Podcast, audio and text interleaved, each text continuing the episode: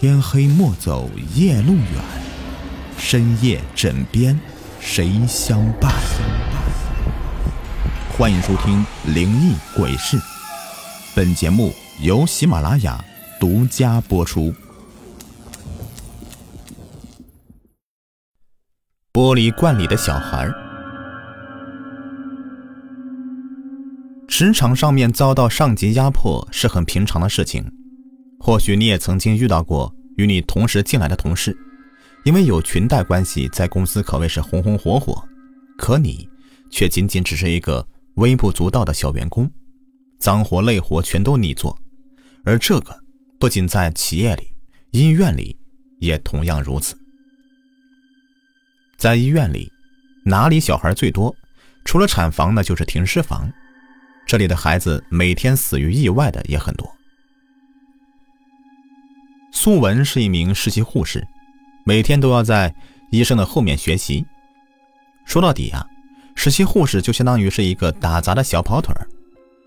护士长说一是一，说二是二，让你往东走，你不能往西去。要是反抗了，随时会因为莫名其妙的原因被开除。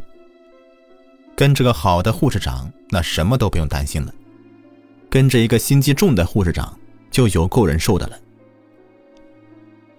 刚到医院的时候，素文就被分配到了医院里面最刁钻的护士长女魔头当部下。不是，你听听听啊，有小孩子的声音，好像是在前方的房间里面传出来的。阿英快把耳朵给拉裂了，都没有听到素文说的那个孩子声音。看他紧张的模样，也不像是在骗人。素文突然想起了。之前在他们这边科室里发现了一件怪事儿：一个孕妇生完孩子后一天，孩子在孕婴房里莫名其妙的就消失了，哪里都找不到。会不会是跟这个小孩有关系啊？两人低头一商量，分开寻找声音的来源。阿英就嗖嗖几下子不见了影子，苏文一步一步的在当前楼层寻找，越往里面走。声音越大，直到走到一个标着标本的房间门口，苏文确定这声音就是从这里面发出的。标本房的门被缓缓推开，苏文紧张的闭气。之前就听说过，这标本房里面放着的是一些意外死亡孩子的尸体，为了不让尸体腐化。医院用一罐罐放有福尔马林的药水，把这些尸体浸泡在玻璃罐子里面保存下来。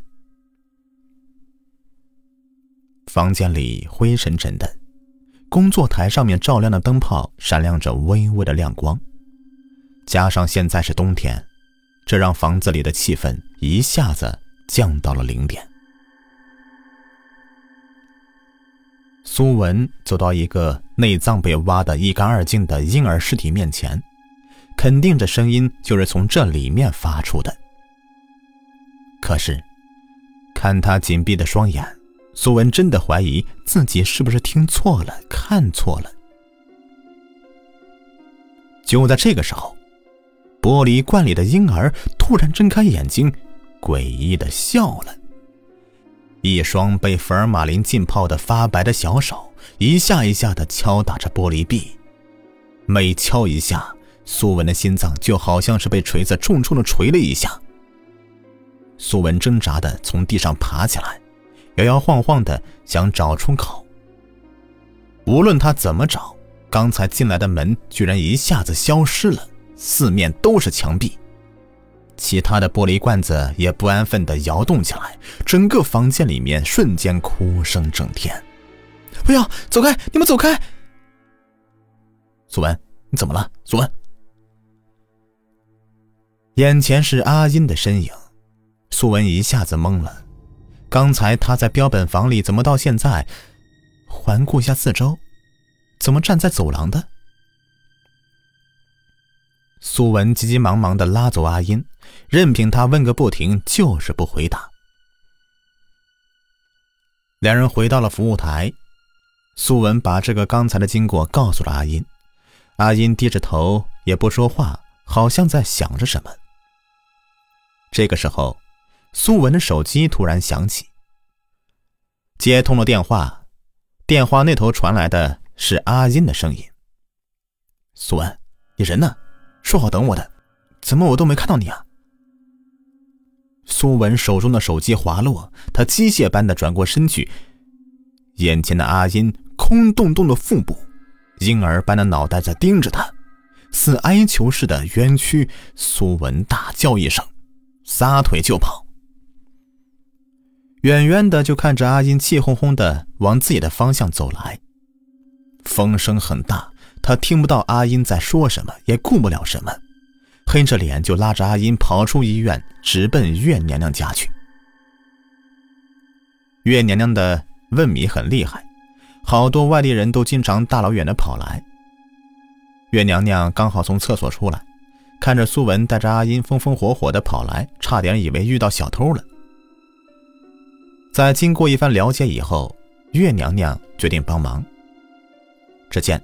月娘娘两手抓米，嘴里面说着一些苏文他们听不懂的话。后来月娘娘解释后，才知道事情的经过。